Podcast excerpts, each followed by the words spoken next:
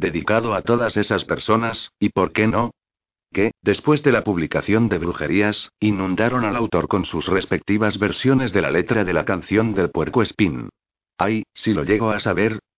Esto es el mundo disco, que viaja por el espacio sobre los lomos de cuatro elefantes, que a su vez reposan sobre el caparazón de Gran Atwin, la tortuga del cielo.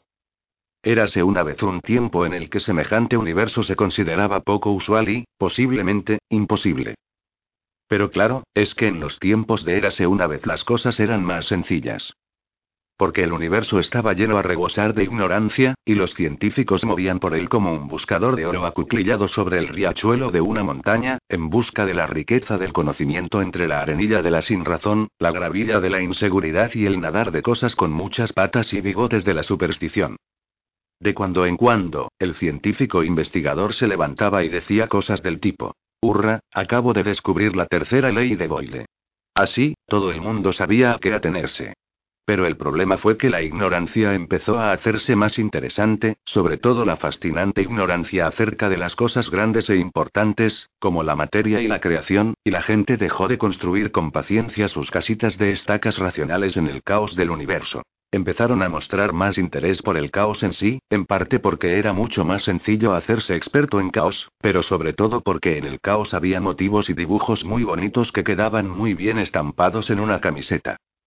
Así que, en vez de seguir adelante con la ciencia, como debe ser uno, de repente los científicos se pusieron a decir lo imposible que era saber nada, y que no había ninguna cosa concreta llamada realidad sobre la que se pudiera saber algo, y que todo esto era de lo más emocionante, y por cierto, ¿sabías que posiblemente existan montones de universos pequeñitos por todas partes, pero nadie los ve porque están curvados sobre ellos mismos? Por cierto, ¿no te parece que esta camiseta es tope? Comparado con todo esto, una tortuga grande con un mundo sobre su caparazón es algo prácticamente cotidiano. Al menos, no va por la vida fingiendo que no existe, y a nadie en el mundo disco se le ha ocurrido intentar demostrar que no existe, por si acaso resulta que es verdad y se encuentran de repente flotando en el vacío del espacio. Esto se debe a que el mundo disco existe justo bordeando la realidad. La cosita más mínima puede abrir una brecha hacia el otro lado. Por eso, en el mundo disco la gente se lo toma todo muy en serio. Como los cuentos. Porque los cuentos son importantes. La gente cree que son las personas las que dan forma a los cuentos. En realidad, es justo al revés. Los cuentos existen con independencia de los que participan en ellos. Si uno sabe todo eso, el conocimiento es poder. Los cuentos, grandes jirones aleteantes de espacio-tiempo, llevan revoloteando y desenrollándose por el universo desde el principio de los tiempos. Y además, han evolucionado. Los más débiles han muerto, y los más fuertes han sobrevivido, crecido y engordado de tanto contarlos una y otra vez, los cuentos se retuercen, reptan por la oscuridad. El hecho mismo de su existencia superpone una pauta sutil, pero insistente, al caos que es la historia. Las estrías de los cuentos están grabadas con tanta profundidad, que la gente las sigue de la misma manera que el agua sigue determinados senderos montaña abajo. Y cada vez que un actor nuevo se cruza en el camino del cuento, la estría se profundiza aún más. A esto se lo denomina teoría de la causalidad narrativa, y quiere decir que el cuento, una vez ha comenzado, toma forma propia.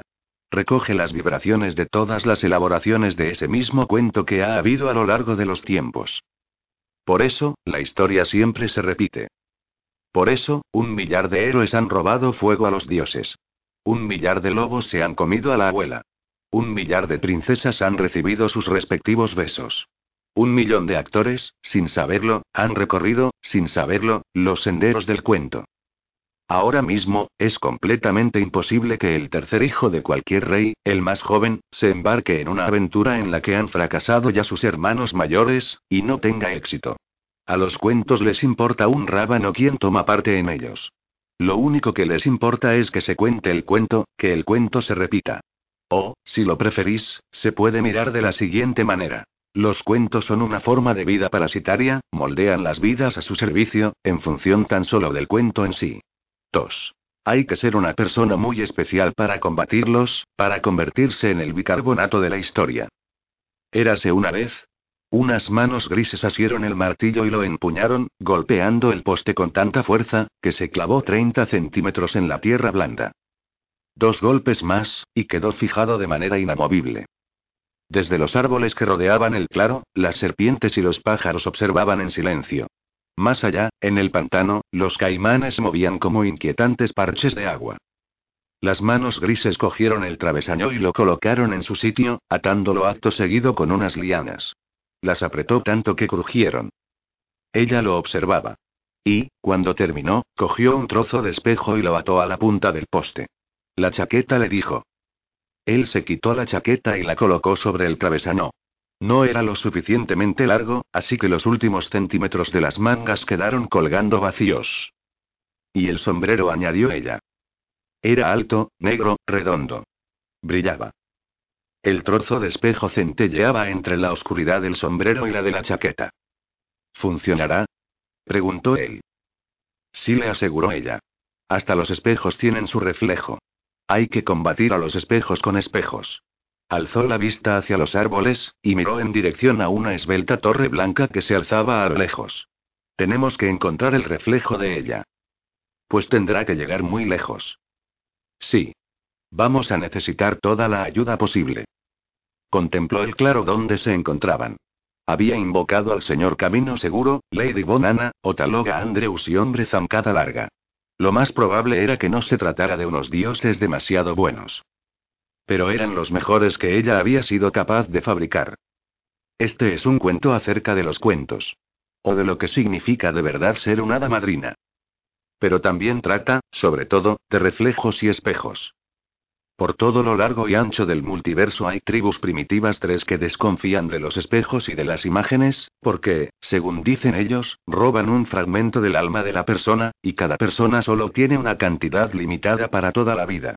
Y la gente que lleva más ropa dice que eso no es más que una superstición, a pesar del hecho comprobado de que las personas que se pasan la vida apareciendo en imágenes de un tipo u otro desarrollan una especie de delgadez consustancial. Se suele atribuir a un exceso de trabajo, cuando en realidad se debe a la sobreexposición.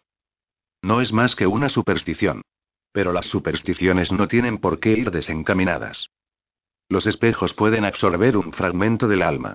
Un espejo puede contener el reflejo de todo el universo, todo un cielo lleno de estrellas, en un trozo de cristal azogado no más grueso que un suspiro. Mirad el interior del espejo, mirad más. Hacia una luz anaranjada, en la fría cima de una montaña, a miles de kilómetros de la calidez vegetal del pantano. La gente que vive por los alrededores la llama montaña del oso. Esto se debe a que hay un gran foso en la montaña, no a que en ella vivan muchos osos. El caso es que la nomenclatura ha causado gran cantidad de provechosas confusiones. A menudo llegaba gente al pueblo más cercano. Iban cargados de ballestas, trampas y redes, y preguntaban con tono arrogante por los guías nativos que pudieran guiarlos hasta los osos. Como en la zona la gente se ganaba la vida holgadamente gracias a esto, con la venta de guías turísticas, mapas de las cuevas de los osos, relojes de cuco con osos, bastones de paseo con puño en forma de oso y bizcochos cortados en forma de oso, nadie encontraba nunca el momento adecuado para ir a corregir el error de ortografía del cartel. 4. Aparte del foso, en la montaña había bien poca cosa más. La mayor parte de los árboles se rendían a medio camino hacia la cima, solo unos cuantos pinos retorcidos producían un efecto muy similar al de ese par de mechones patéticos que un calvo optimista se repeina por encima del cuero cabelludo. Era un lugar donde se reunían las brujas. Aquella noche, un fuego chisporroteaba en la cima de la montaña. Unas figuras oscuras se movían ante la luz parpadeante. La luna se deslizaba entre un encaje de nubes. Por fin, una de las figuras, tocada con un alto sombrero puntiagudo, rompió el silencio.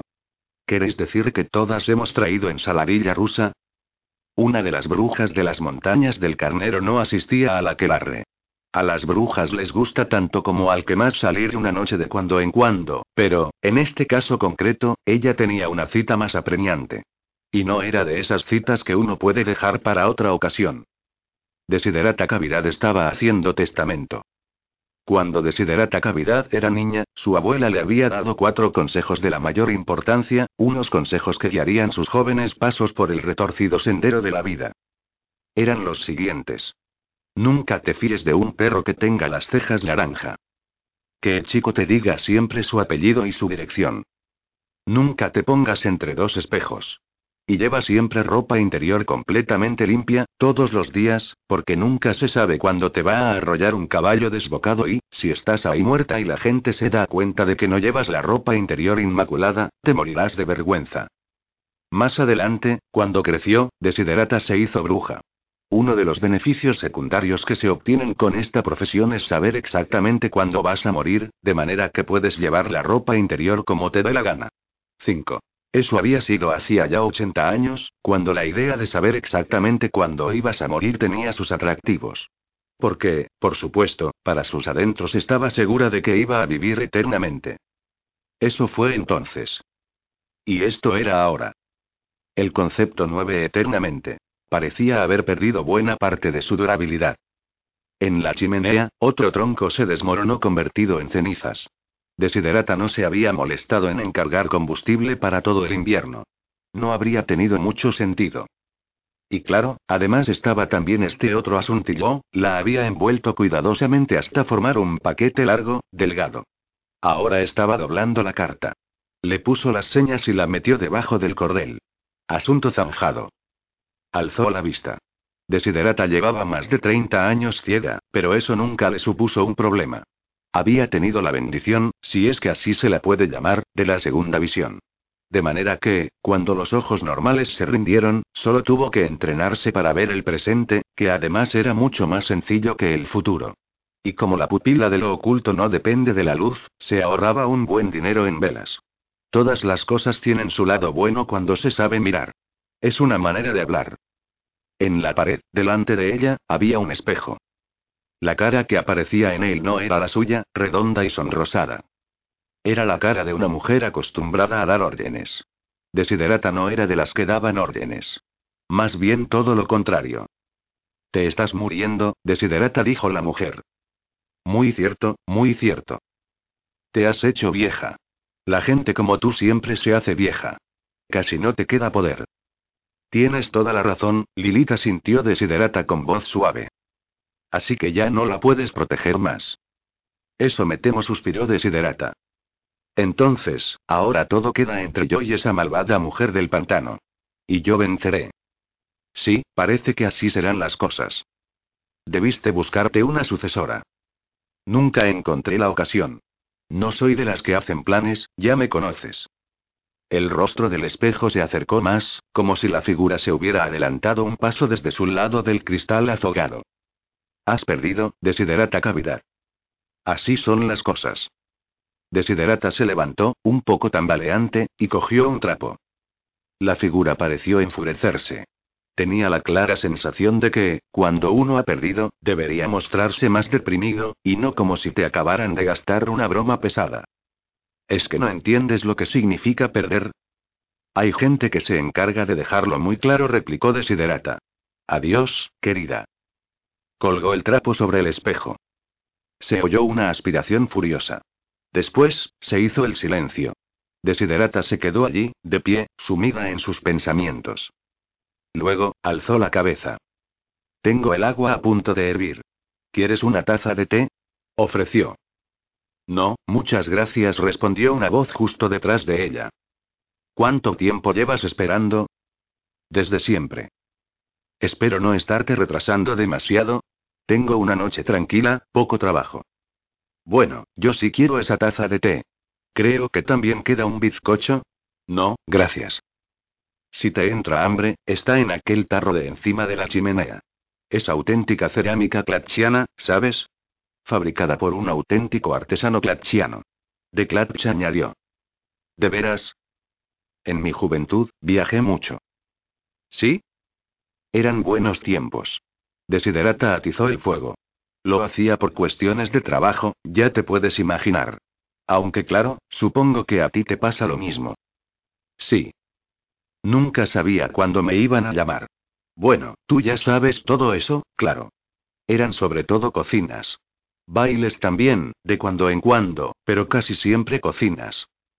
Cogió el recipiente donde hervía el agua y la vertió en la tetera de la chimenea. Cierto. Yo les concedía sus deseos. La muerte pareció desconcertada. ¿Qué? ¿Quieres decir cosas como, armarios a medida? ¿Grifos nuevos? ¿Ese tipo de deseos? No, no. A la gente. Desiderata suspiró. Ser hada madrina es una gran responsabilidad. Lo más importante es saber cuándo parar, no sé si me entiendes. La gente que consigue a menudo lo que quiere acaba por ser gente poco agradable. ¿Qué hay que darles, lo que desean, o lo que necesitan? La muerte asintió por cortesía. Desde su punto de vista, la gente recibía aquello que se le daba. Y punto. Como ese asunto de Genua, empezó Desiderata. La muerte alzó la vista bruscamente. ¿Genua? ¿Lo conoces? Bueno, ya me imagino que sí. Conozco, todos los lugares, por supuesto. La expresión de Desiderata se suavizó. Su vista interior estaba mirando hacia otro lugar. Éramos dos. Las hadas madrinas siempre van por parejas, ya sabes. Lady Lilith y yo. Una hada madrina tiene un gran poder. Es como formar parte de un cuento. El caso es que la chica esta nació fuera del matrimonio, pero bueno, ¿qué más da? No fue que no pudieran casarse, es que no se pusieron a ello, y Lily deseó que tuviera belleza, y poder, y que se casara con un príncipe. Nada menos. Desde entonces, lleva trabajando en el asunto. ¿Qué podía hacer yo? Con deseos como ese, no hay quien discuta. Lilith conoce bien el poder de un buen cuento.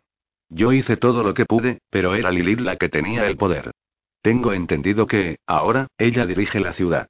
Ha cambiado un país entero, solo para que un cuento se desarrollara según su dictado. En fin, el caso es que ahora es demasiado tarde. Para mí. Así que voy a traspasar la responsabilidad. Así es como funcionan las cosas en esto de las hadas madrinas. Nadie, nadie quiere ser hada madrina.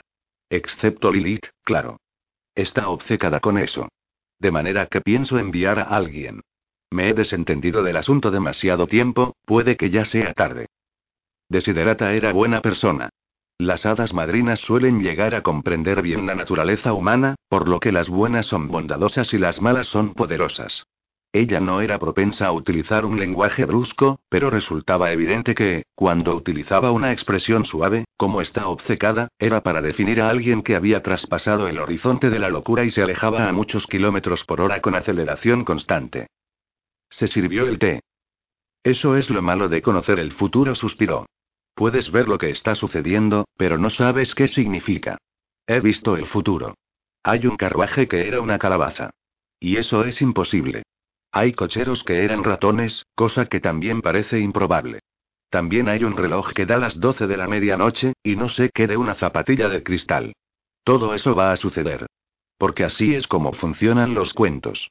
Pero luego pensé, hay gente que hace que los cuentos funcionen a su manera. Suspiró de nuevo. Ojalá fuera yo ajeno a continuó. Me vendría bien cambiar de clima, un poco de calor. Y se acerca el jueves graso. En los viejos tiempos, siempre iba ajeno a celebrar el jueves graso. Se hizo un silencio expectante. No me estarás pidiendo que te conceda un deseo. Se sorprendió la muerte. Ja. A las hadas madrinas Van les concede sus deseos. Desiderata volvió a mirar hacia el futuro, habló como si solo ella se escuchara. ¿Lo ves? Tengo que hacer que vayan las tres a Genua. Las tres, es necesario que vayan las tres. Y con gente como ellas no será sencillo, desde luego. Hay que encontrar la manera de que vayan voluntariamente. Si alguien le dice a Esmece la vieja que tiene que ir a alguna parte, no irá, aunque solo sea por llevar la contraria. En cambio, dile que no vaya e irá aunque tenga que caminar sobre cristales rotos. Todos los ceraviejas son así. No saben perder. Algo pareció hacerle mucha gracia. Pero alguien de la familia tendrá que aprender, sonrió. La muerte no dijo nada. Claro, pensó Desiderata. Desde su punto de vista todos aprendemos a perder. Tarde o temprano. Se bebió el último sorbo de té. Luego, se levantó. Se puso el sombrero puntiagudo con toda ceremonia, y atravesó cojeando la puerta trasera. Había una zanja profunda excavada entre los árboles, a poca distancia de la casa. En el fondo, alguien había tenido la amabilidad de poner una escalerita corta. Desiderata descendió y luego, no sin ciertas dificultades, levantó la escalera para dejarla sobre las hojas, al borde de la fosa. Después, se tendió. Y se incorporó. El señor Chert, el troll que vive junto al aserradero, tiene ataúdes a muy buen precio, aunque sean de pino. Lo tendré en cuenta. Le pedí a Urker, el cazador furtivo, que me cavara una fosa aquí fuera, siguió la mujer alegremente. Luego pasará a rellenarla, camino de su casa. A mí me gusta dejarlo todo bien limpio y arreglado. Bueno, adelante, maestro. ¿Qué? Ah. Una manera de hablar. Alzó la guadaña. Desiderata Cavidad descansó en paz. Bueno, dijo, ha sido sencillo. ¿Qué viene ahora? Y esto es Genua. El reino mágico. La ciudad de diamante. El país afortunado. En el centro de la ciudad, una mujer está de pie entre dos espejos y contempla su reflejo repetido, que se pierde en el infinito. Los espejos en sí se encontraban en el centro de un octógono de espejos, bajo el cielo raso, en la torre más alta del palacio. De hecho, había tantos reflejos que costaba mucho trabajo discernir dónde acababan los espejos y dónde empezaba la persona. Su nombre era Lady Lilith de Temstire, aunque había respondido a muchos otros en el transcurso de una vida larga y azarosa. Había descubierto que eso era algo que se aprendía muy pronto. Si uno quería llegar a algo en este mundo y ella había decidido desde el principio que quería llegar lo más lejos posible, se tenía que tomar los nombres a la ligera y coger el poder allí donde lo encontrara. Había enterrado a tres maridos y, como mínimo, dos de ellos ya estaban muertos en el momento de la inhumación. Además, se viajaba mucho. Porque la mayor parte de la gente no viaja. Cambia de país, cambia de nombre y, si tienes los modales adecuados, el mundo estará a tus pies. Ella misma, por ejemplo, no había tenido que desplazarse ni 200 kilómetros para convertirse en Lady. Ahora podía llegar a donde quisiera. Los dos espejos principales estaban casi frente a frente, pero no del todo, de manera que Lilith podía mirar por encima de su hombro y observar cómo sus imágenes se alejaban en una curva que rodeaba todo el universo, dentro del espejo. Podía sentir cómo se derramaba hacia sí misma, multiplicándose a través de los reflejos infinitos. Cuando Lilith suspiró y salió del espacio entre los espejos, el efecto fue sorprendente. Las imágenes de Lilith quedaron suspendidas en el aire tras ella durante un momento, como sombras tridimensionales, antes de esfumarse. Así que Desiderata se estaba muriendo. Maldita vieja entrometida. Se merecía la muerte. Nunca había llegado a comprender la clase de poder que tenía Lilith. Era una de esas personas que tenían miedo de hacer el bien por temor a hacer el mal, que se lo tomaban todo tan en serio como para coger una colitis de angustia moral antes de concederle un deseo a una simple hormiga. Lilith contempló la ciudad que se extendía a sus pies. Bueno, ahora ya no quedaban obstáculos. La estúpida mujer vudú del pantano no era más que una simple distracción, alguien que no entendía en absoluto lo que sucedía. Ya nada se interponía en el camino hacia lo que Lilith adoraba por encima de todo. Un final feliz. En la cima de la montaña, el aquelarre se había calmado un poco. Los pintores y los escritores siempre han tenido un concepto un tanto exagerado de lo que sucede en un aquelarre de brujas. Eso les sucede por pasarse demasiado tiempo en habitaciones pequeñas, con las cortinas corridas, en vez de salir a tomar el aire fresco, que es más sano. Por ejemplo, está lo de bailar desnudas. En un típico clima templado hay muy pocas noches en las que alguien pueda tener ganas de salir a bailar a medianoche sin ropa, por no mencionar ya los guijarros, los cardos y la posibilidad de pisar un puerco espín. Luego, está toda la cuestión de los dioses con cabeza de cabra. La mayor parte de las brujas no creen en los dioses. Saben que los dioses existen, claro. Incluso tienen tratos con ellos de cuando en cuando. Pero no creen en los dioses. Los conocen demasiado bien. Sería como creer en el cartero. Y en cuanto a la comida y la bebida, los trocitos de reptil y todo eso, la verdad es que las brujas no son partidarias de esas cosas. Lo peor que se puede decir de las brujas, sobre todo de las más ancianas, es que les suelen gustar los bizcochos de jengibre, y que los mojan en un té con tanto azúcar que la cucharilla no se mueve. Y si se encuentran con que está demasiado caliente, se lo beben del plato. Además, lo hacen con un acompañamiento de ruiditos de aprobación, que uno imaginaría que provienen de una cañería barata. Quizá al fin y al cabo sean mejores las ancas de rana. También está el asunto de los ungüentos místicos. Aquí, los pintores y escritores han acertado, pero de pura casualidad. La mayor parte de las brujas son de edad avanzada, en un momento de la vida en que los ungüentos empiezan a tener un atractivo especial, y al menos dos de las presentes en el aquelarre de aquella noche llevaban extendido sobre el pecho el famoso linimento de grasa de ganso y salvia fabricado por Yaya Cera Vieja. El ungüento no hacía volar, ni ver visiones, pero servía para prevenir los catarros, aunque solo fuera porque el molesto olor que envolvía al usuario hacia la segunda semana hacía que nadie se le acercara lo suficiente como para propiciar un contagio. Y, por fin, estaban los aquelarres en sí. La bruja típica no es un animal social por naturaleza, sobre todo en lo que respecta a relacionarse con otras brujas. Siempre existe un conflicto de personalidades dominantes. Hay un grupo de jefas de pista, sin pistas. La regla básica no escrita de la brujería es, no hagas lo que tú quieres, haz lo que yo digo. El número más habitual de asistentes a una aquelarre es de uno. Las brujas solamente se reúnen cuando no tienen otro remedio. Como en esta ocasión. Dada la ausencia de Desiderata, la conversación se había centrado en el tema de la creciente falta de brujas. 6. ¿Cómo, ninguna? Se asombró Yaya Cera Vieja. Ninguna asintió tía Brevis. Me parece espantoso, bufó Yaya. Yo digo que es un desastre. ¿Eh? Quiso saber madre Dismas. Ella dice que es un desastre. Gritó tía Brevis. ¿Eh? No hay ninguna chica que la suceda. Nadie va a ocupar el puesto de desiderata. Oh. Todas empezaron a caer en la cuenta de lo que aquello implicaba. Si nadie más quiere sus pertenencias, me las quedo yo, dijo Tata Cuando yo era joven, no pasaban estas cosas, bufó Yaya. A este lado de la montaña, sin ir más lejos, había docenas de brujas. Claro, que eso era antes de todo este diviértase usted solo. Hizo una mueca de desaprobación. En estos tiempos, hay demasiado diviértase usted solo. Cuando yo era joven, nunca organizábamos nuestra propia diversión. Nunca teníamos tiempo para esas cosas. Trempes Fugit, dijo Tataop. ¿Qué? Trempes Fugit. Significa que eso era entonces, y esto es ahora, aclaró la anciana. No hace falta que nadie me lo diga, Gitaop. Sé muy bien cuándo es ahora. Tenemos que avanzar con los tiempos. No sé por qué. No sé por qué vamos a. Bueno, pues parece que tendremos que volver a cambiar los territorios, intervino tía Brevis. Imposible se apresuró a replicar Yaya Cera Vieja. Ya me encargo de cuatro aldeas. Apenas me da tiempo a que se me enfríe la escoba. Pues, desde luego, con la muerte de Madre Cavidad vamos más que escasas de personal, insistió tía Brevis. Ya sé que la pobre no hacía gran cosa porque tenía ese otro trabajo, pero al menos estaba ahí. Y de eso se trata. Tiene que haber una bruja local. Las cuatro brujas se quedaron contemplando el fuego, en sombría meditación. Bueno, al menos tres de ellas meditaban sombrías. Tataok, que tenía tendencia a mirar las cosas por el lado más alegre, se animó a hacer un brindis.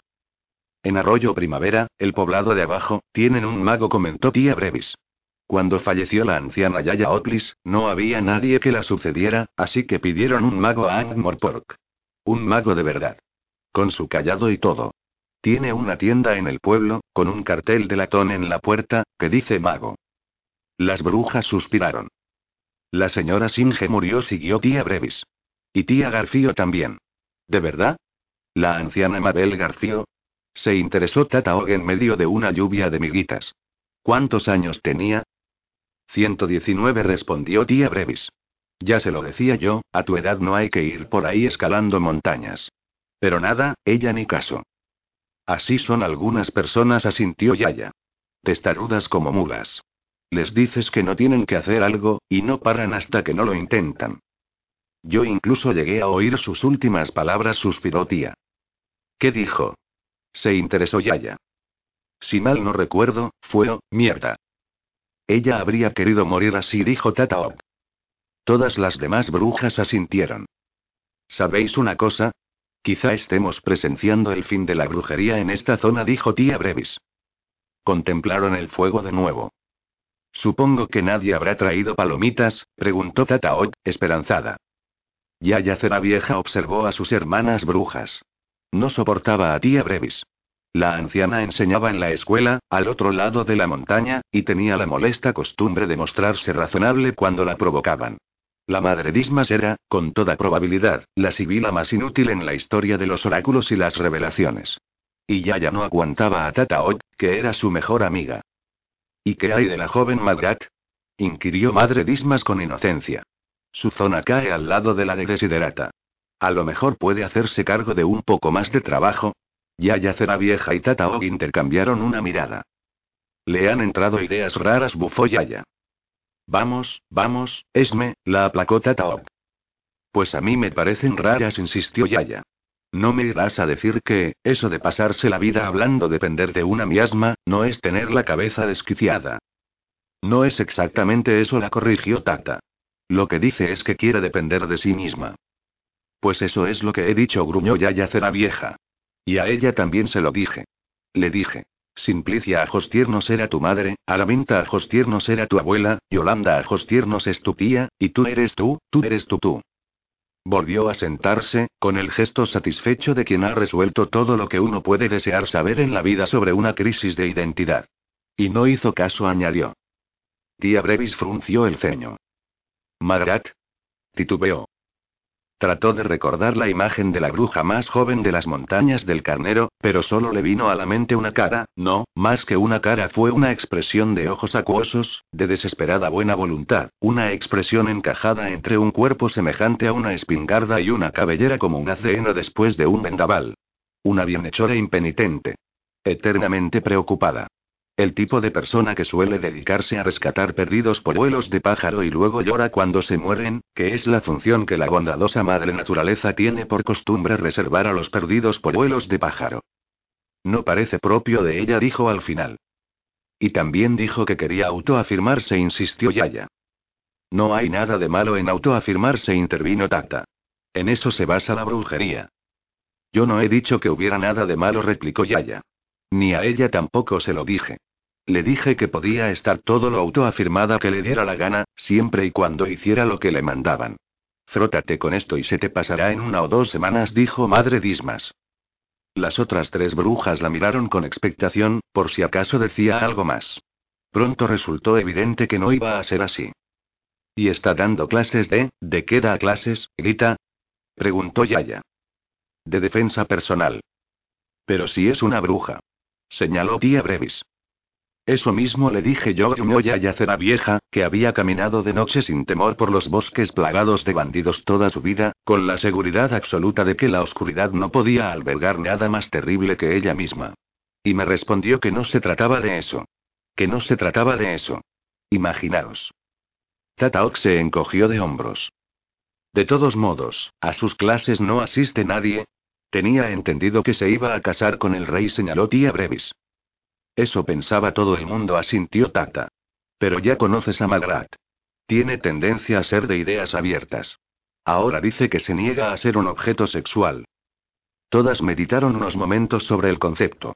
Por fin, tía Brevis sacudió la cabeza lentamente, como quien sale de las profundidades de un razonamiento fascinante.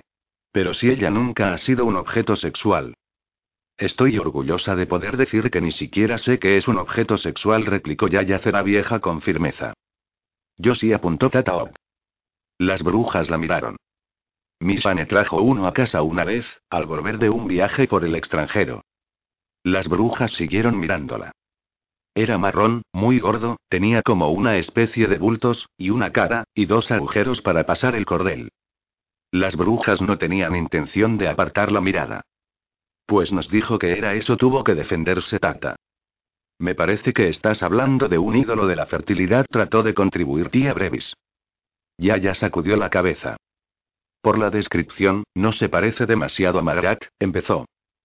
No me puedes decir en serio que vale dos peniques, dijo Madre Dismas, desde cualquiera que fuera el momento en el que vivía en aquel instante. Nadie sabía a ciencia cierta cuál era. Las personas con capacidad para ver el futuro tienen una profesión de alto riesgo.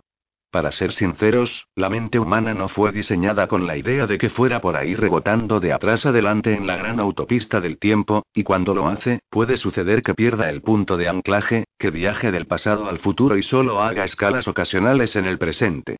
La anciana madre Dismas tenía un desenfoque temporal. Eso quería decir que, si le decías algo en agosto, quizá te estuviera oyendo en marzo. Con ella, la actitud más pragmática era decir algo ahora, con la esperanza de que recogiera el recado la próxima vez que su mente pasara por allí. Yaya agitó las manos de manera experimental ante los ojos inexpresivos de Madre Dismas. Ya ha vuelto a marcharse, dijo. Bueno, pues si Magrat no se puede hacer cargo, también está Millie Salitos, la que vive en Tajada, indicó tía Brevis. Es una chica muy trabajadora. Aunque, la verdad, es aún más bizca que Magrat.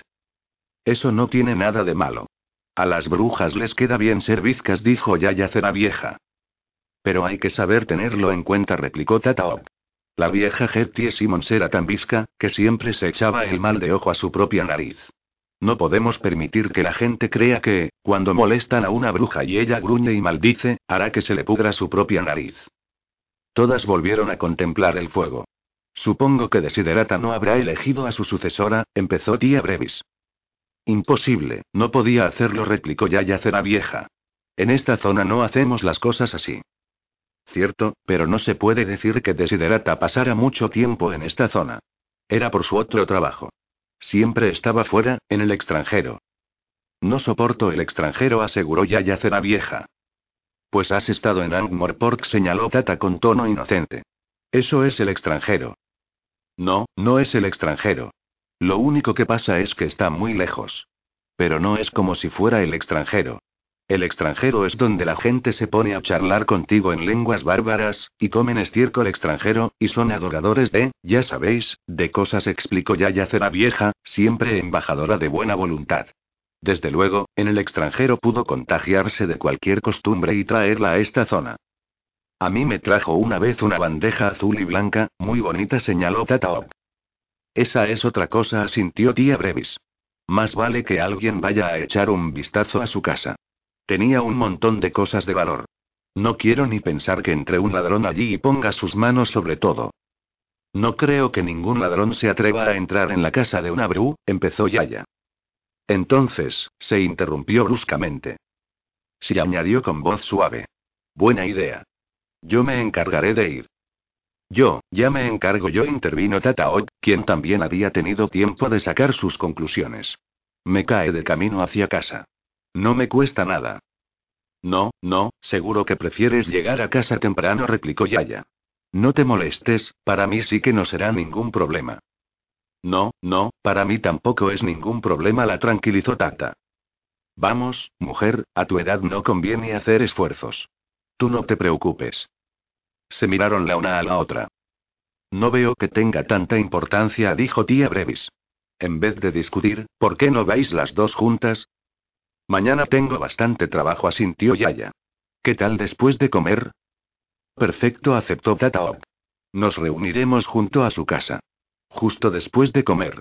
Nosotros tuvimos uno, pero el trozo de arriba, el que se desenrosca, se cayó y se perdió, explicó Madre Dismas. Urker, el cazador furtivo, echó la última palabra de tierra a la fosa. Se sintió obligado a pronunciar algunas palabras. Bueno, pues se acabó, dijo. Desde luego, había sido una de las mejores brujas que jamás hubo, meditó mientras volvía a entrar en la casita bajo la tenue luz previa al amanecer. Algunas de las otras que, por supuesto, eran unas personas maravillosas, mujeres excelentes, de lo mejor que uno puede esquivar en la vida resultaban un poco demasiado imponentes. Sobre la mesa de la cocina había un paquete alargado, un montoncito de monedas y un sobre. Abrió el sobre, aunque no iba dirigido a él. Dentro, había un sobre más pequeño y una nota. La nota decía, Albert Turker, te estoy vigilando. Entrega el paquete y este sobre, y si te atreves a curiosear el contenido te sucederá algo espantoso. Como hada madrina buena profesional no se me permite maldecir a nadie, pero sí puedo predecir que tu destino estará muy relacionado con los colmillos de un lobo rabioso, que la pierna se te pondrá verde y supurante, y que se te caerá. Y no me preguntes cómo lo sé, porque además no puedes, estoy muerta. Con mis mejores deseos. Desiderata. El cazador cogió el paquete con los ojos cerrados. La luz viaja muy despacio en el vasto campo mágico del mundo disco, así que el tiempo también tiene que ir más despacio. Como habría dicho Tataok, cuando en Genua es la hora del té, aquí aún es martes. De hecho, en Genua estaba amaneciendo. Lilith se encontraba sentada en su torre, y con un espejo enviaba su propia imagen al exterior para explorar el mundo. Estaba buscando algo. Lilith sabía que podía mirar hacia cualquier lugar donde hubiera un centelleo, en la cresta de una ola, un charquito helado, un espejo, un reflejo. No necesitaba para nada un espejo mágico. Le bastaba con cualquier espejo. Si se saben utilizar, todos los espejos son mágicos. Y Lilith, que chisporroteaba con el poder que dan un millón de imágenes, sabía utilizarlos mejor que nadie. Solo persistía una duda. Era de suponer que Desiderata se habría librado de ella. Típico en personas de su estilo. Conscientes. Y también era de suponer que la habría entregado a la chica medio idiota de los ojos llorosos, la que la visitaba de cuando en cuando, la que lucía toda aquella joyería barata y tenía el peor gusto del mundo a la hora de vestirse. Eso también sería típico de Desiderata. Pero Lilith quería estar segura. Si había llegado hasta donde había llegado era gracias a estar siempre segura. El rostro de Lilith fue apareciendo por un instante en todos los charcos y ventanas del Ancre, antes de seguir su camino. Y ahora estaba amaneciendo en Lancre. Las nieblas otoñales serpenteaban por el bosque. Yaya Cera Vieja empujó la puerta de la casita. No estaba cerrada. El único visitante que Desiderata había estado esperando no era de los que se desaniman ante la visión de una cerradura. Se hizo enterrar en la parte de atrás del jardín, dijo una voz tras ella. Era Tata Yaya calculó su próxima jugada. Si señalaba que Tata había llegado temprano a Grede, con intención de revisar la casa ella sola, sin duda se llegaría al tema de la presencia allí de la propia Yaya. Habría preguntas. Podría darles respuesta, sin duda, si tuviera un poco de tiempo. Pero, quizá lo mejor fuera dejar correr el asunto. Ah, dijo con un asentimiento. Sí, Desiderata siempre fue muy pulcra. Bueno, en su trabajo es imprescindible, replicó Tataot, que pasó ante ella para contemplar con gesto especulativo el contenido de la habitación. En un trabajo como el que tenía Desiderata, hay que mantenerse al tanto de las cosas. Caray, ese gato es enorme. Es un león, la corrigió Yaya Cera Vieja mirando también la cabeza disecada que colgaba sobre la chimenea. Pues, fuera lo que fuese, debió de chocar contra la pared a una velocidad de vértigo. Lo mataron, le explicó Yaya sin dejar de pasear la vista por la habitación. No me extraña, asintió Tata. Si veo que un bicho de ese tamaño se está abriendo camino a bocados por mi pared, yo misma le doy con el atizador. Por supuesto, no existe lo que se podría llamar una típica casa de bruja. Pero si existiera una atípica casa de bruja, seguro que sería aquella. Aparte de las diversas cabezas de animales con ojos de vidrio, las paredes estaban cubiertas de estanterías y acuarelas. En el paragüero había una lanza. En el aparador, en vez de la loza y los cacharros de alfarería habituales, había pucheros de latón con aspecto exótico y porcelana fina color azul. En toda la casa no había ni una hierba seca, pero sí montones de libros, muchos de ellos anotados con la caligrafía menuda y pulcra de Desiderata. Una mesa entera estaba cubierta por algo que parecían mapas, dibujados con todo esmero y meticulosidad. A Yaya Cera Vieja no le gustaban los mapas. Tenía la sensación instintiva de que empequeñecían el mundo. Es evidente que viajaba mucho, señaló Tataop. Cogió un abanico de marfil labrado y lo sacudió con coquetería. 7. Bueno, para ella era sencillo, comentó Yaya al tiempo que abría un par de cajones. Pasó los dedos por la repisa de la chimenea, y se los miró con gesto crítico. Pues ya podría haber encontrado un momento para pasar el plumero por su casa, dijo en tono distraído. A mí no se me ocurriría morirme y dejar el comedor en semejante estado. ¿Dónde crees que habrá dejado, ya sabes, eso? preguntó Tata. Abrió la puerta del reloj de pie y echó un vistazo al interior. Vergüenza debería darte, bufó Yaya. No hemos venido a buscar eso. Claro que no, solo era curiosidad. Tataok trató de ponerse de puntillas disimuladamente para mirar encima del aparador. Gita. Qué vergüenza. Ve a preparar un par de tazas de té. Bueno, bueno. Tataok desapareció hacia el patio trasero refunfuñando. Tras unos segundos, se oyó el chirrido de una bomba de agua. Yaya Cera Vieja se dirigió hacia la silla y palpó rápidamente bajo el cojín. En la habitación contigua se oyó el ruido de algo al caer. Yaya se irguió a toda prisa. No creo que esté bajo el fregadero. Gritó. La respuesta de Tataok fue ininteligible. Yaya aguardó un instante, y luego caminó a toda velocidad hacia la chimenea. Se adentró en ella y palpó con cautela las cenizas.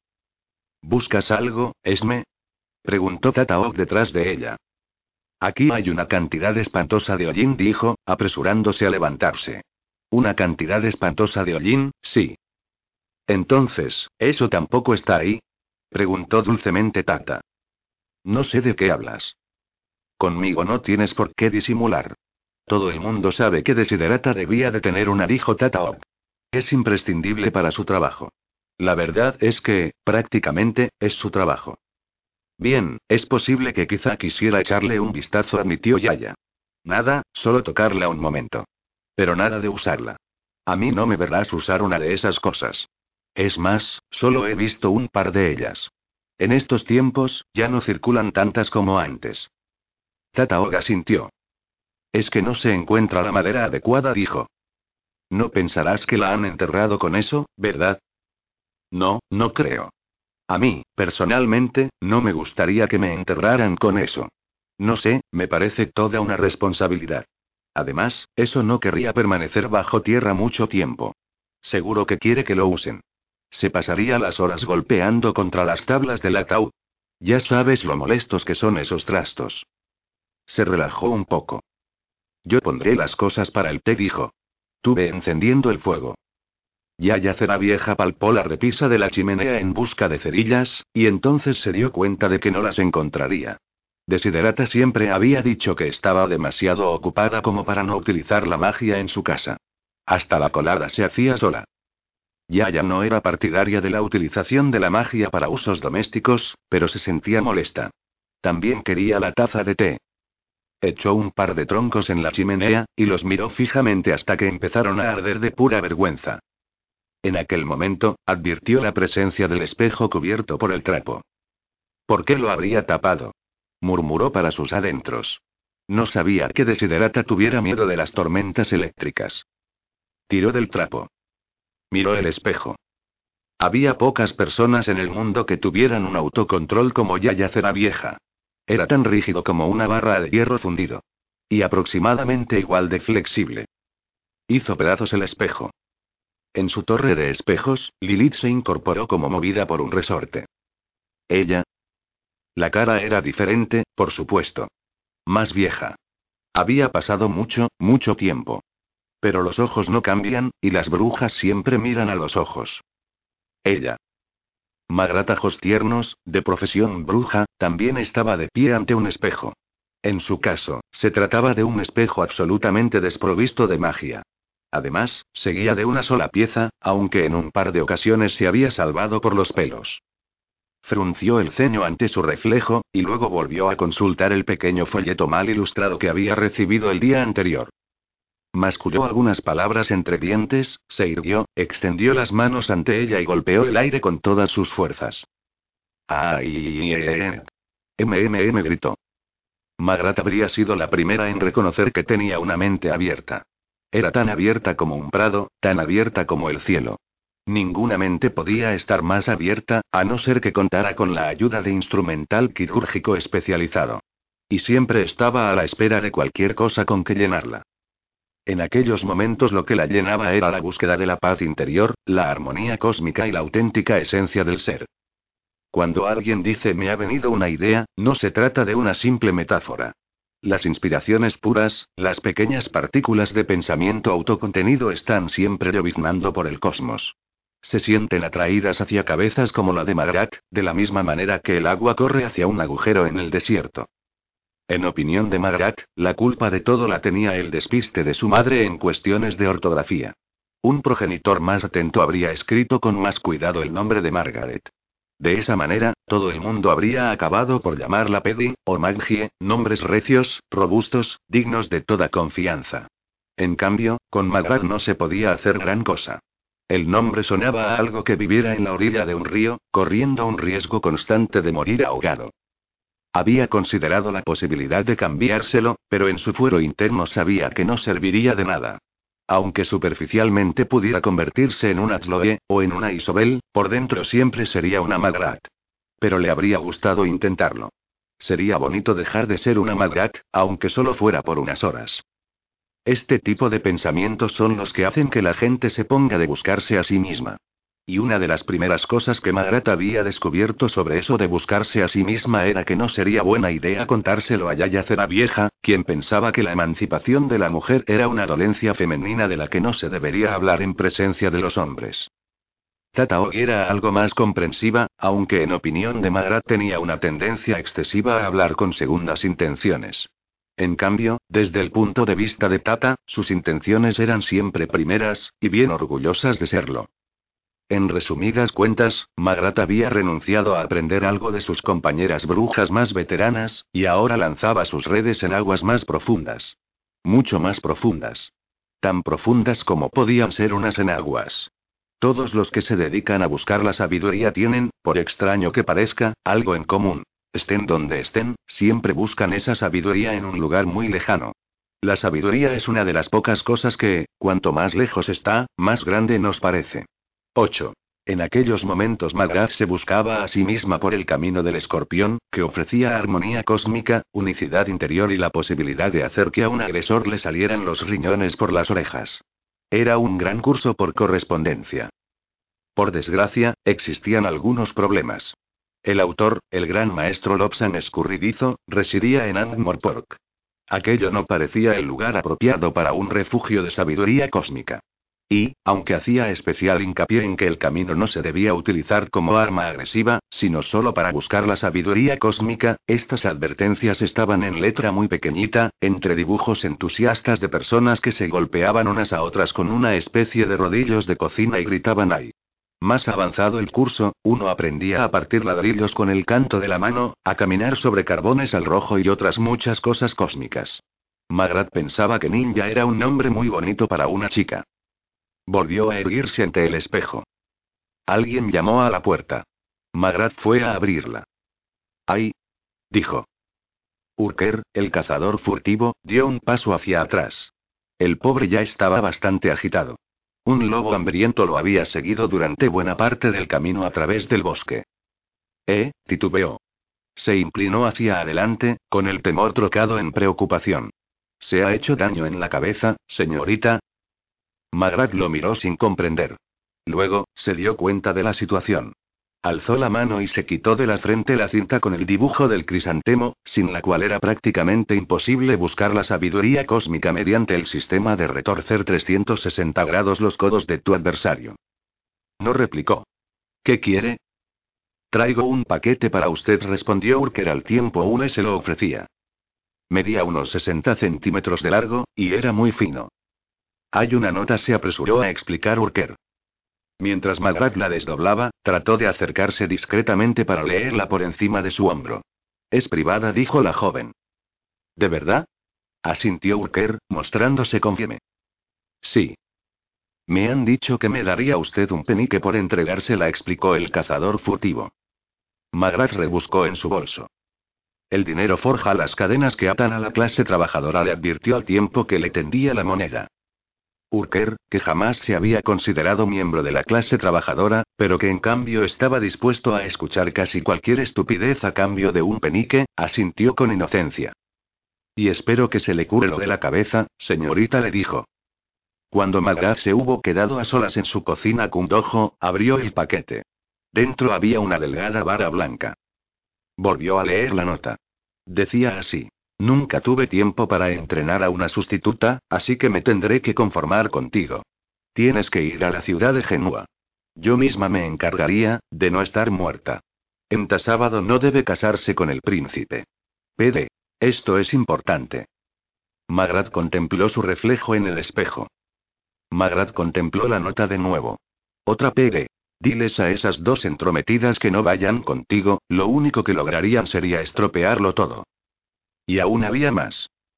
Otra pegue más. Tiene tendencia a pasarse al modo calabaza, pero pronto le cogerás el tranquillo. Magrat contempló el espejo una vez más. Luego bajó la vista hacia la varita. En un momento dado la vida es sencilla, y al siguiente se presenta llena de complicaciones. Oh, no gimió. Soy una hada madrina. Ya Yacera vieja seguía de pie, mirando los diminutos fragmentos del espejo, cuando Tataog entró en la sala. Esme la vieja, ¿qué has hecho? Eso trae mala suerte, ¿no es, Esme? Ella. Ella. ¿Te encuentras bien? Ya la vieja alzó la vista un instante. Luego sacudió la cabeza como si intentara quitarse de la mente una idea impensable. ¿Qué? Te has quedado toda pálida. Nunca te había visto quedarte así, toda pálida. Con gestos lentos, Yaya se quitó un trozo de cristal del sombrero. Bueno, es que me he sobresaltado un poco, cuando se ha roto el espejo, murmuró. Tata miró la mano de Yaya Cera vieja. Estaba sangrando. Luego alzó la vista para mirar el rostro de la anciana, y tomó la decisión de no admitir jamás que le había visto la mano a Yaya. Puede que sea una señal, dijo al azar, en busca de un tema poco comprometido. Son cosas que pasan cuando se muere alguien. Los cuadros se caen de las paredes, los relojes se paran, enormes armarios roperos se desploman escaleras abajo, todo ese tipo de cosas. Yo nunca he creído en eso, es una, ¿cómo que armarios roperos que se desploman escaleras abajo? Preguntó Yaya. Estaba respirando hondo. Si no fuese de dominio público que Yaya Cera Vieja era dura, cualquiera habría pensado que acababa de recibir el susto de su vida y que estaba prácticamente desesperada por tomar parte en cualquier tipo de charla vulgar y cotidiana. Pues es lo que pasó cuando murió mi tía abuela Sofía, explicó Tataop. Exactamente tres días, cuatro horas y seis minutos después de que muriera, su armario ropero cayó rodando por la escalera. Mi Garen y mi Jason lo estaban intentando hacer pasar por el rellano, y sintieron como si se les resbalara. Como lo oyes. Fue increíble. Bueno, ¿y qué quieres? No iba a dejarlo ahí para su agata, ¿verdad? Ella casi nunca iba a verla, solo el día de la vigilia de los puercos, y fui yo quien cuidó a Sofía hasta el final. Yaya permitió que la letanía conocida, arrulladora, de las discusiones familiares de Tata la envolviera mientras ponía las tazas de té. Los Og eran lo que se suele denominar una familia numerosa. En realidad, más que numerosa era cuantiosa, expandida y persistente. No había hoja de papel en la que cupiera su árbol genealógico, que, además, si se pudiera plasmar gráficamente, se parecería más a un manglar.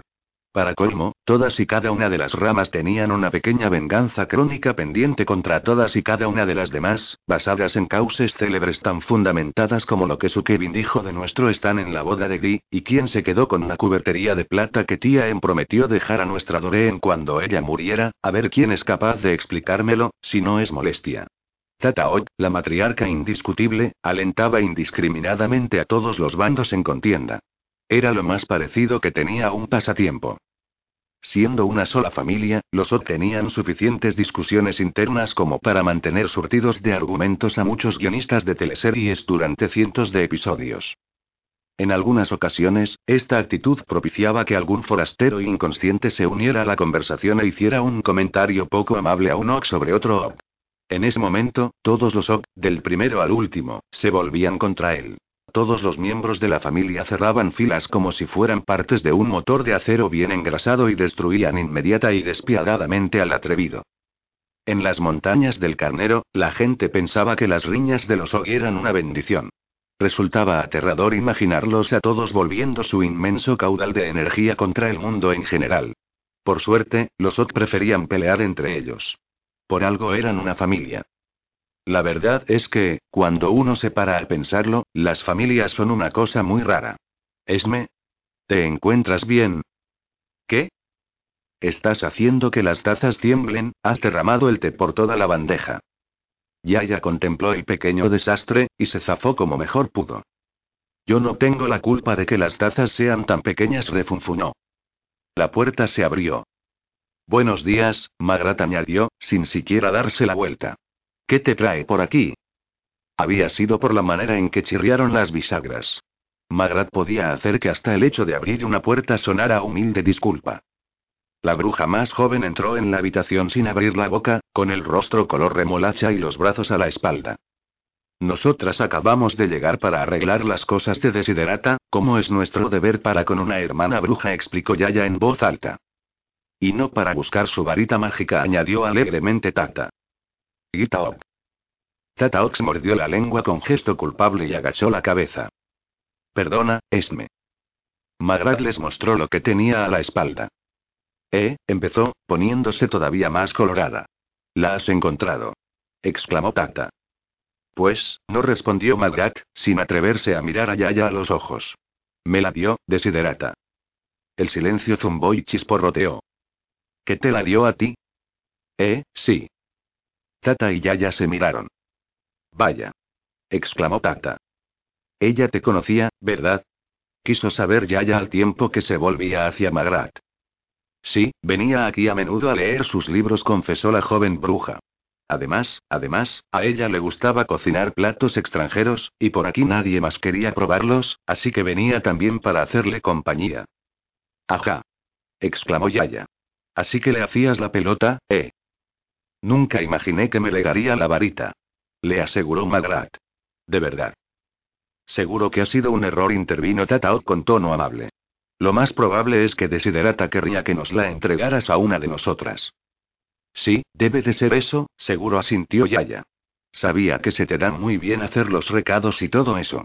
A ver, deja que le eche un vistazo. Extendió la mano. Los nudillos de Magrat se tensaron sobre la varita. Me la dio a mí, insistió con un hilo de voz. En los últimos tiempos tenía la cabeza trastornada, dijo Yaya. Me la dio a mí. Ser hada madrina es una responsabilidad terrible, señaló Tata. Hay que ser resuelta y flexible, hay que tener tacto y ser capaz de resolver los complicados asuntos del corazón, y todo eso. Desiderata lo sabía muy bien. Sí, pero me la dio a mí. Magratajos tiernos, como bruja veterana te ordeno que me entregues esa varita, rugió Yaya. Esos trastos solo dan problemas. Un momento, un momento se apresuró a decir Tata. ¿Eso está yendo demasiado? No, gimió Magrat. Además, no eres la bruja más veterana, insistió Tata. Madre Dismas es mayor que tú. Cállate. Además, ella es mentalmente inestable, replicó Yaya. No me puedes dar órdenes. Las brujas no tienen una estructura jerárquica. Tu comportamiento es libertino, magratajos tiernos. No es cierto, señaló Tataok, que trataba de mantener la paz. Un comportamiento libertino es cuando vas por ahí sin nada de ropa en, se interrumpió. Las dos ancianas brujas vieron como una hojita de papel caía de la manga de Magrat y bajaba en zigzag hacia el suelo. Yaya se adelantó rápidamente y la cogió con gesto triunfal. Ajá. exclamó. Vamos a ver qué decía de verdad Desiderata. Movió los labios al tiempo que leía la nota. Magrat intentó recuperar la compostura. Justo lo que pensaba asintió. Desiderata dice que tenemos que prestar toda la ayuda posible a Magrat, porque es joven y todo eso. ¿No es cierto, Magrat? La chica alzó la vista hacia el rostro de Yaya. Podría dejarla en evidencia, pensó. La nota era muy clara al respecto, bueno, al menos era muy clara en lo relativo a las dos ancianas.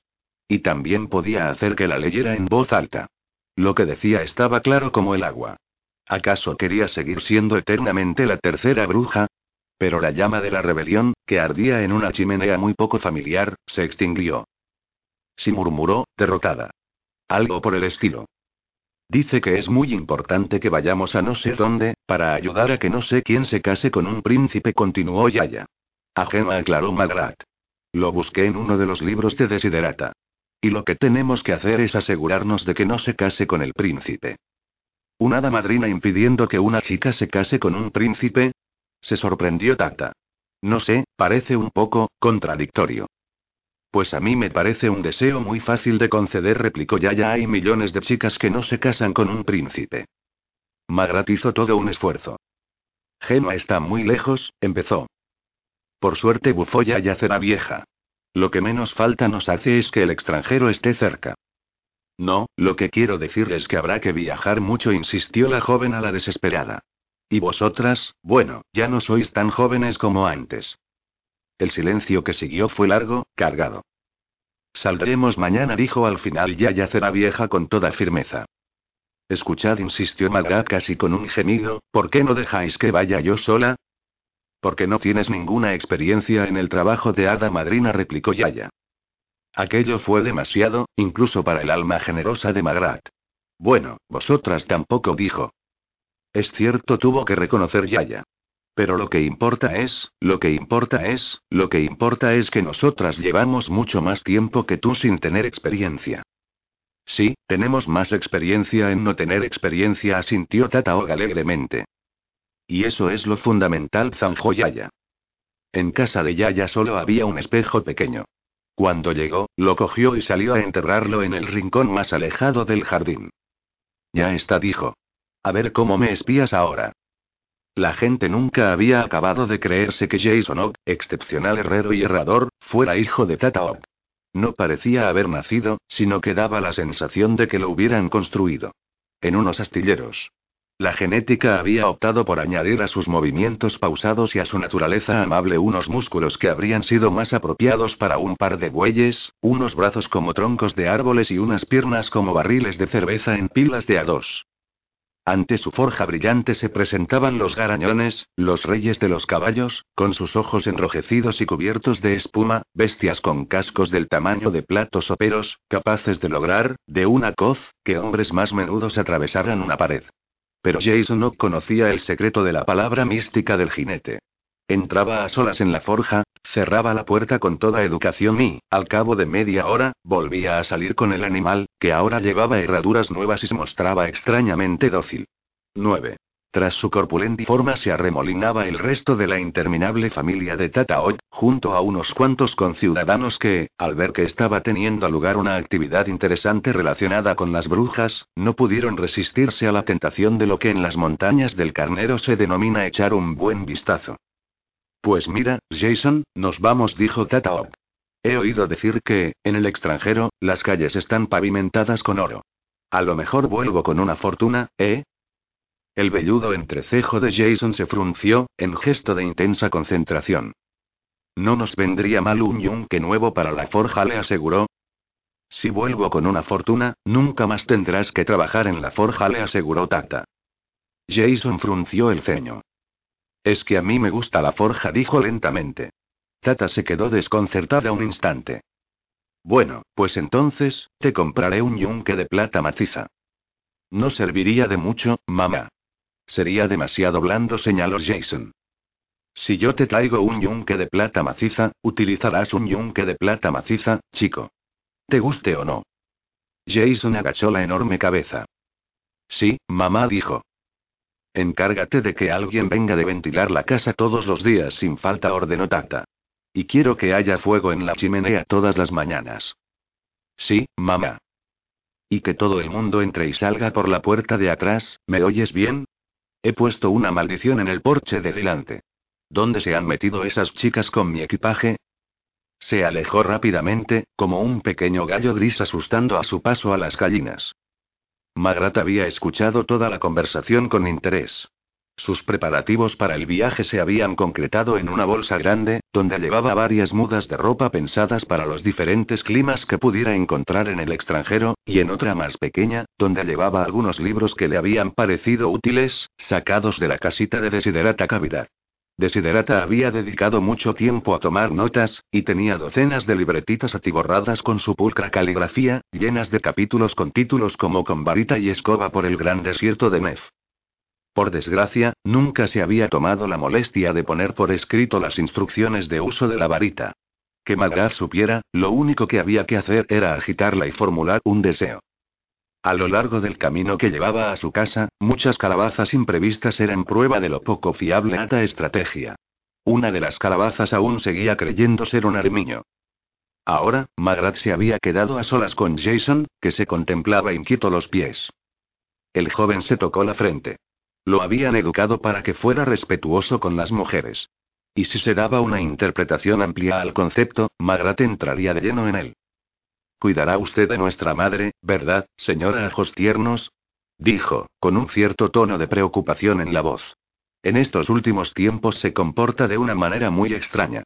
Magrat le dio una amable palmadita en el hombro. No te preocupes, es más corriente de lo que parece, dijo. Mira, cuando una mujer ha sacado adelante a una familia y todas esas cosas, siente la necesidad de empezar a vivir su propia vida. ¿Y de quién era la vida que ha estado viviendo hasta ahora? Magrat lo miró, desconcertada.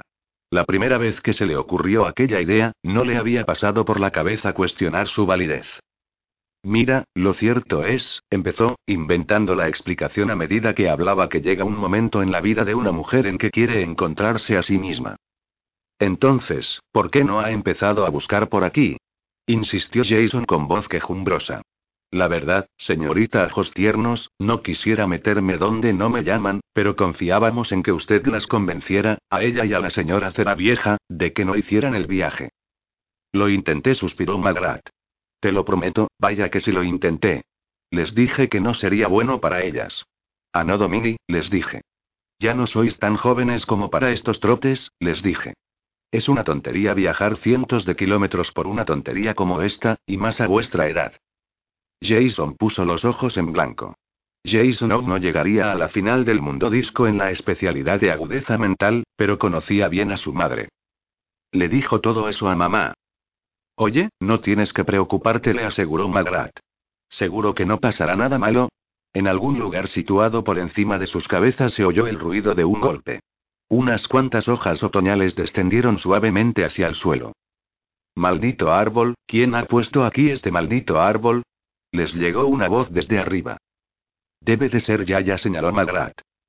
Una de las escasas lacras en la personalidad de Yaya Vieja era que jamás molestaba en aprender a maniobrar con nada. El concepto mismo chocaba de frente con su naturaleza. Actuaba según la idea de que su labor consistía en moverse, y la del resto del mundo en redistribuirse de manera que ella llegara a su destino sin encontrar obstáculos. En la práctica, esto implicaba que a veces se veía obligada a descender de árboles a los que no había trepado.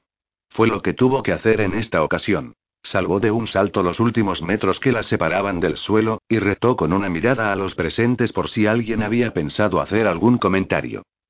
Bueno, pues ya estamos todas, comentó Magrat con tono alegre. No le sirvió de nada. Los ojos de Yaya Cera Vieja se clavaron inmediatamente en un punto alrededor de las rodillas de Magrat. ¿Qué diantres te has puesto? La interrogó. Eh, ah, bueno, es que he pensado, en esos sitios hará frío, y además, el viento y todo eso, empezó Magrat.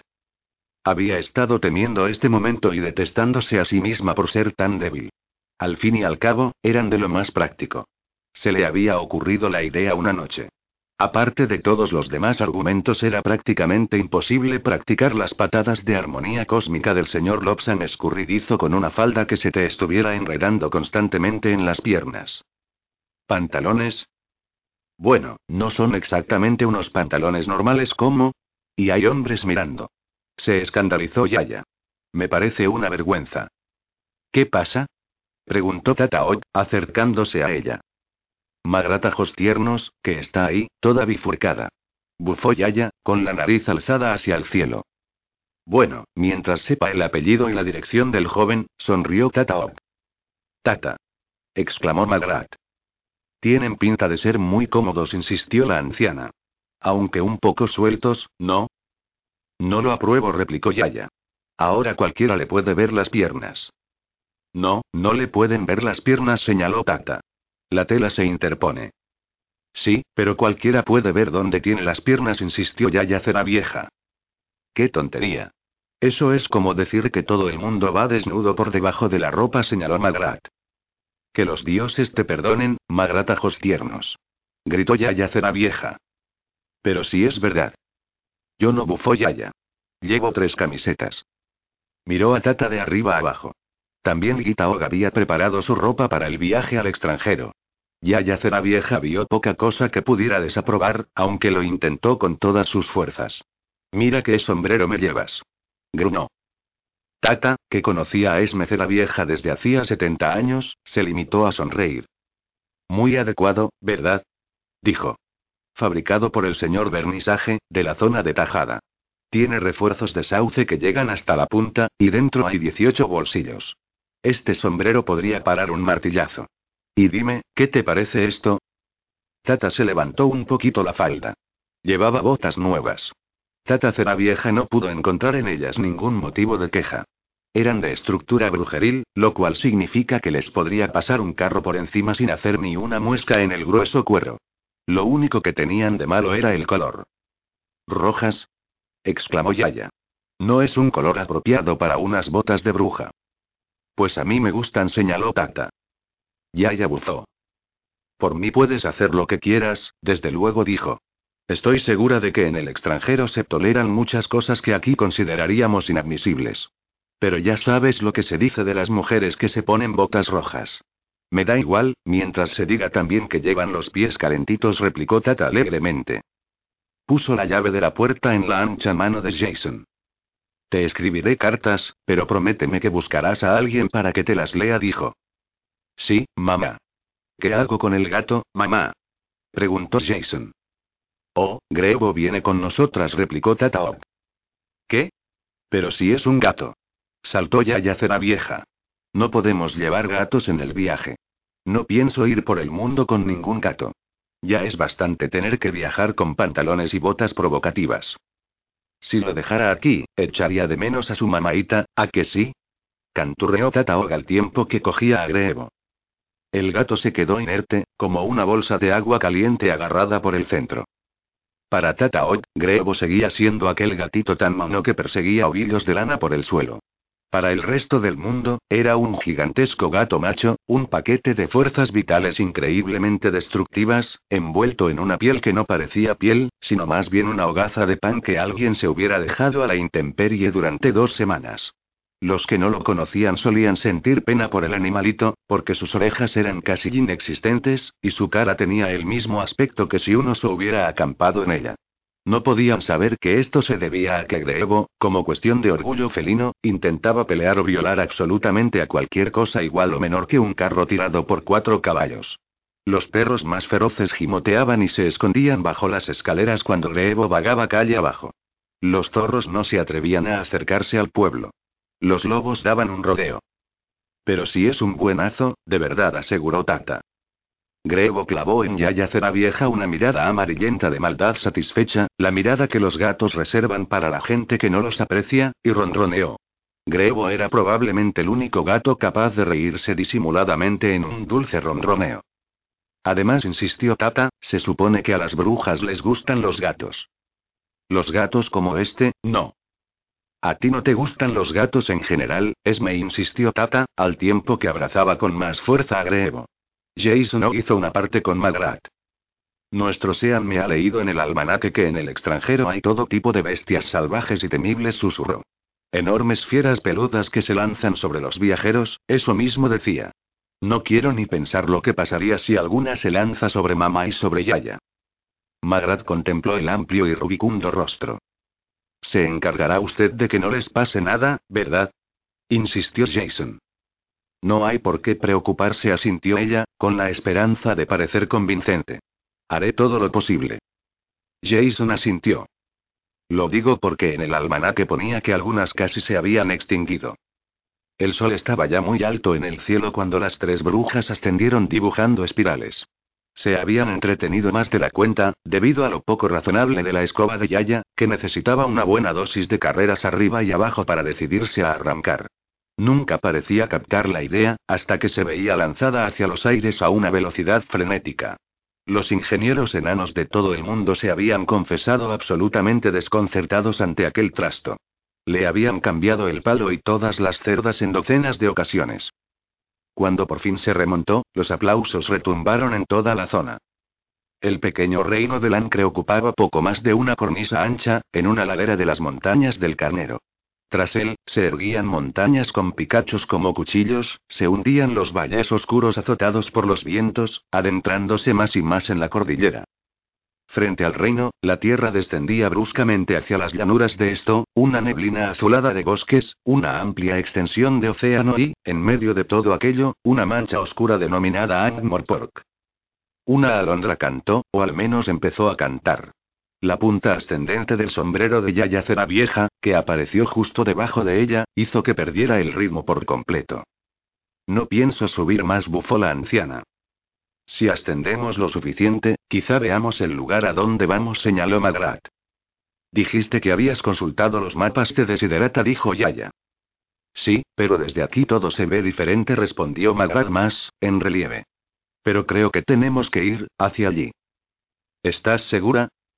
Eso es exactamente lo que nunca se le debe preguntar a una bruja, y menos si la que pregunta es Yaya Cera Vieja. Completamente segura, asintió Magrat. Tataog alzó la vista hacia las imponentes cumbres. Por allí hay un montón de montañas enormes, señaló. Se alzaban hilera tras hilera, salpicadas de nieve, con sus galardones de hielo en las cumbres. Nadie esquiaba en las montañas del Carnero. Al menos, nadie esquiaba más de unos pocos metros antes de lanzar un grito y desaparecer. No eran simples montañas heladas. Eran la clase de montañas a donde van los inviernos para pasar las vacaciones de verano. Hay algunos pasos y cosas así entre las montañas, aseguró Magrat, nada segura. Claro, asintió Tata. Es una forma de utilizar dos espejos, si se sabe cómo hacerlo. Hay que colocarlos de manera que se reflejen el uno al otro.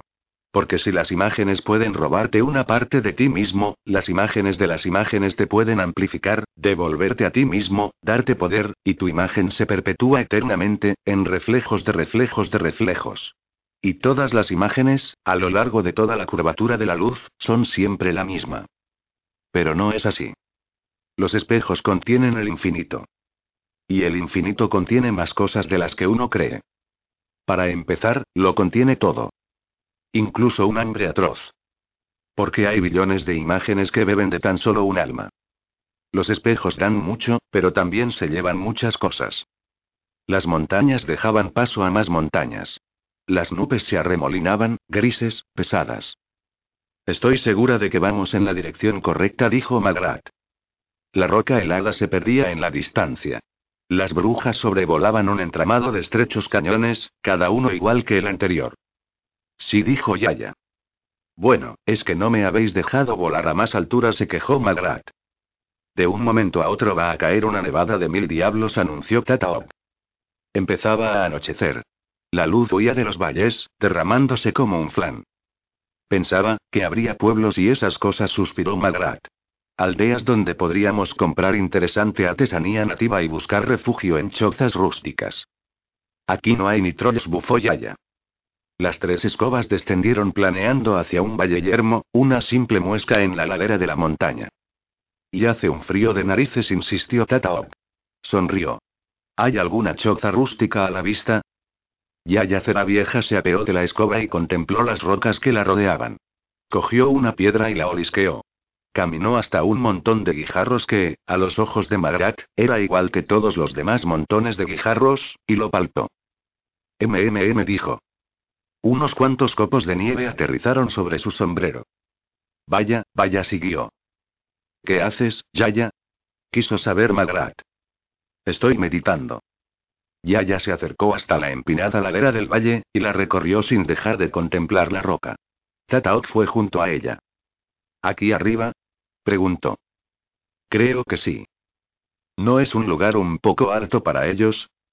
Esos diablillos se meten por todas partes. Una vez se me coló uno en la cocina, dijo Yaya. Iba siguiendo una beta. Me dijo. Sí, son capaces de todo, asintió Tata. ¿Os importaría decirme qué estáis haciendo? Casi gritó Magrat. ¿Qué tienen de interesante esos montones de piedras? La nieve caía más densa. No son piedras, son escombros, informó Yaya. Se inclinó junto a una zona lisa de roca, cubierta de hielo, que a los ojos de Magrat no se diferenciaba en nada de la multitud de rocas, en todas las formas y tamaños, que había en las montañas. En cambio, Yaya se acercó aún más a ella e hizo una pausa como si escuchara. Luego, se irguió y golpeó la roca bruscamente con el palo de la escoba. Abrid ahora mismo, renacuajos. Grunó. Tatao dio una patada a la piedra. Sonó a hueco. Aquí fuera hay gente muriéndose de frío. Corroboró. Durante unos momentos, no pasó nada. Luego, una parte de la roca se giró unos centímetros. Magrat vio el brillo de unos ojillos desconfiados. ¿Sí? ¿Enanos? Se asombró Magrat. Yaya Cera Vieja se inclinó hasta poner la nariz a la altura de aquellos ojos. Me llamo Yaya Cera Vieja, dijo. Volvió a erguirse con la cara resplandeciente, rebosante de satisfacción. ¿Y a mí qué? gruñó una voz que provenía de un punto algo por debajo de los ojos. La expresión de Yaya se congeló en su rostro. Tataok le dio un codazo. Debemos de estar a más de 70 kilómetros de casa, dijo. Quizá por aquí no hayan oído hablar de ti. Yaya volvió a inclinarse. Los copos de nieve acumulados cayeron como una avalancha desde su sombrero. No te lo tendré en cuenta, dijo, pero sé que debéis de tener un rey ahí dentro, así que ve a decirle que ha venido ya Cera Vieja. Está muy ocupado, dijo la voz. Acabamos de tener algunos problemas. En ese caso, seguro que no querrá tener más, se limitó a replicar Yaya. El interpelado invisible pareció meditar esta afirmación unos instantes. Pusimos un aviso en la puerta, dijo, de mal humor. En runas invisibles. Y las runas invisibles bien hechas salen carísimas. No voy por ahí leyendo puertas, bufó Yaya. El hombrecillo titubeó. ¿Ha dicho cera vieja? Exacto. Cera vieja. Con V. No con B de bruja. La puerta se cerró de golpe. Una vez cerrada, quedaba una ranura apenas visible en la roca. La nieve caía ahora densa, espesa. Yaya Cera Vieja dio unos saltitos para entrar en calor. Así son los extranjeros, gruñó, dirigiéndose al mundo nevado en general. No creo que se pueda decir que los enanos son extranjeros, señaló Tataok. No veo por qué no replicó Yaya. Un enano que vive muy lejos tiene que ser extranjero. Eso es lo que significa la palabra. ¿Sí? Vaya, no me lo había planteado, reflexionó Tata. Siguieron contemplando la puerta. Su aliento formaba tres nubecillas blancas en el aire cada vez más oscuro. Magrat escudriñó la roca. No veo ninguna runa invisible, dijo. Claro que no respondió Tata. Por eso son invisibles. Exacto, asintió Yaya Cera Vieja. No seas tonta. La puerta volvió a abrirse. He hablado con el rey, dijo la voz. ¿Y qué ha dicho? inquirió Yaya, expectante. Ha dicho. Oh, no. Como si no tuviéramos ya suficiente. El rostro de Yaya se iluminó con una sonrisa de oreja a oreja. Sabía que habría oído hablar de mí. Dijo. Hay miles de reyes de los gitanos. De la misma manera, hay miles de reyes de los enanos. El término viene a significar algo así como ingeniero jefe. En cambio, no hay reinas de los enanos. A los enanos no les gusta hacer público su sexo y muchos, además, lo consideran algo de escasa importancia, sobre todo comparado con cosas como la metalurgia y la hidráulica. Este rey en concreto estaba de pie, en medio de una multitud de mineros que gritaban. El 10 alzó la vista hacia las brujas, con la expresión que tendría un hombre que se ahoga al mirar un vaso de agua. ¿Eres eficaz? preguntó. Tatao y Yaya Cera Vieja se miraron. Creo que habla contigo, Magrat señaló Yaya. Acabamos de tener un hundimiento terrible en la Galería 9, siguió el rey. Tiene muy mala pinta. Quizá hayamos perdido para siempre una veta muy rica de oro y cuarzo. Uno de los enanos situados detrás de él le murmuró algo al oído. Ah, sí. También han quedado atrapados algunos de los muchachos, asintió el rey, con tono distraído. Y entonces, vais y aparecéis vosotras. En mi opinión, debe de ser cosa del destino. Yaya Cera Vieja se sacudió la nieve del sombrero, y miró a su alrededor. Muy a su pesar, se sintió impresionada. En los últimos tiempos no era frecuente ver una buena sala de enanos. La mayor parte de los enanos se habían marchado a las ciudades de las tierras bajas para ganar dinero. En las ciudades resultaba mucho más sencillo ser enano. Para empezar, uno no tenía que pasarse el día bajo tierra, ni se machacaba el pulgar a martillazos, ni cogía jaquecas de tanto preocuparse por la fluctuación del mercado internacional de metales. Lo malo de los tiempos modernos era que se había perdido el respeto a la tradición. No había más que ver a los trolls. Ahora había más trolls en Angmorpork que en todas las cordilleras del disco. Yaya Cera Vieja no tenía nada contra los trolls, por supuesto, pero creía instintivamente que si tantos dejaran de llevar traje y de caminar erguidos, y volvieran a vivir bajo los puentes, a saltar sobre los viajeros desprevenidos y a devorarlos, el mundo sería un lugar mucho más feliz. Será mejor que nos enseñéis el lugar del accidente, dijo al final. Han caído muchas rocas, ¿no? ¿Cómo dices? Se sorprendió el rey. Se suele decir que los esquimales tienen 50 palabras diferentes para denominar la nieve. 11. No es verdad. También se dice que los enanos tienen 250 palabras diferentes para denominar las rocas. No es así. No conocen ninguna palabra que signifique roca, de la misma manera que los peces no conocen ninguna palabra que signifique agua. En cambio, su idioma sí cuenta con palabras que denominan a la roca ígnea, la roca sedimentaria, la roca metamórfica, la roca que se pisa, la roca que te cae del techo y te abolla el casco, la roca que tenía un aspecto interesante y la roca que habrías jurado que dejaste aquí mismo ayer. Pero no conocen ninguna palabra que signifique roca en abstracto. Si le enseñas una roca a un enano, él verá, por ejemplo, un fragmento de calidad inferior de sulfito de bario cristalizado. O, como en este caso, unas 200 toneladas de esquisto de baja calidad. Cuando las brujas llegaron a la zona del desastre, ya había docenas de enanos trabajando febrilmente para apuntalar el techo agrietado y llevarse los escombros en carretillas. Algunos de ellos tenían los ojos llenos de lágrimas. Es espantoso, espantoso, murmuró uno de ellos. Qué cosa tan horrible. Magrat le tendió su pañuelo. El enano se sonó estruendosamente la nariz. Esto puede provocar un hundimiento general en toda la falla, y entonces perderemos toda la beta, dijo, sacudiendo la cabeza. Otro enano le dio unas palmaditas en la espalda. Míralo por el lado bueno, trató de consolarlo. Siempre nos queda la posibilidad de derivar un pozo horizontal desde la galería 15.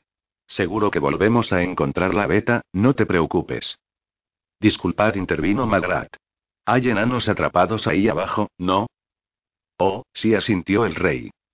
Su tono sugería que aquello no era más que un lamentable efecto secundario del desastre, porque conseguir enanos nuevos solo era cuestión de tiempo, mientras que la buena roca aurífera era un recurso limitado. Yaya Cera Vieja inspeccionó con gesto crítico los cascotes del derrumbamiento. Hay que hacer que todo el mundo salga de aquí, anunció al final. Tendremos que hacer esto en privado. Lo comprendo, asintió el rey. Secretos de la profesión, claro. Algo por el estilo, dijo Yaya.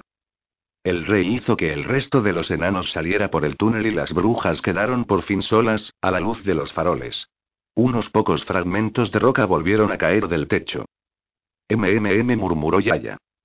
Tú dirás por dónde empezamos, porque lo que soy yo, ni idea señaló Tataok. Cualquier cosa es posible si uno lo intenta con tenacidad, replicó Yaya vagamente. Pues más vale que lo intentes en serio, Esme. Si el creador hubiera querido que usáramos la brujería para mover rocas, no habría inventado las palas. Ser bruja consiste en saber cuándo hay que usar una pala. Y haz el favor de soltar esa carretilla, Magrat. Tú no entiendes nada de maquinaria. De acuerdo, de acuerdo, asintió la joven. ¿Por qué no probamos con la varita? Ya Cera Vieja lanzó un bufido. Ja. Aquí. ¿Cuándo se ha visto a una hada madrina en una mina? Si yo estuviera atrapada bajo un montón de rocas, me parecería un buen momento para verla, replicó Magrata caloradamente. Tataoga sintió. En eso no le falta razón, Esme. No hay ninguna ley que marque dónde puede trabajar una hada madrina. No confío en esa varita, insistió Yaya. Me parece cosa de magos. Oh, anda ya, replicó Magrat. La han utilizado generaciones de hadas madrinas. Yaya Cera Vieja hizo un gesto de resignación. De acuerdo, de acuerdo, de acuerdo, grunó. Adelante. Ponte en ridículo. Magrat abrió su bolsa y sacó la varita. Este era el momento que tanto había temido. El instrumento era de hueso. O marfil. Magrat tenía la esperanza de que fuera marfil. En el pasado había lucido algunas marcas y grabados, pero generaciones de gordezuelas manos adamadrinales la habían dejado casi pulida. En un extremo tenía varios anillos de oro y plata. Pero ni una runa, ni un símbolo en toda su longitud, que indicara o sugiriese qué había que hacer con ella. Supongo que tienes que agitarla, trató de ayudar la tata. Sí, estoy casi segura de que es algo así. Ya Cera Vieja cruzó los brazos. Eso no es brujería como debe ser bufo. Magrat agitó la varita con gesto experimental. No sucedió nada. A lo mejor tienes que decir algo, sugirió Tata. Magrat estaba cada vez más nerviosa. ¿Qué dicen las hadas madrinas? gimió. Eh, ni idea, respondió Tata. Ja. exclamó Yaya. Tataok suspiró. ¿Es que Desiderata no te enseñó nada? Nada. Tata se encogió de hombros. Bueno, haz lo que puedas.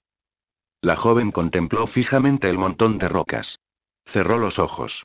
Respiró hondo. Trató de fijar su mente en una imagen serena de armonía cósmica. Eso de hablar y hablar de la armonía cósmica estaba muy bien para los monjes, reflexionó, que estaban tan ricamente aislados en sus montañas nevadas y solo tenían que preocuparse de los yetis. Seguro que nunca habían intentado buscar la paz interior mientras los miraba ya yacer a vieja. Agitó la varita de manera tímida, e intentó con todas sus fuerzas no pensar en calabazas. Sintió que el aire se agitaba. Oyó atragantarse a Tata. ¿Ha pasado algo? Quiso saber. Sí respondió Tata tras unos momentos. Más o menos. Lo único que espero es que tengan mucha hambre. Eso es lo que hacen las hadas madrinas, ¿eh? Oyó comentar a Yaya Cera Vieja. Magrat se atrevió a abrir los ojos. El montón seguía estando allí, pero ya no era de rocas.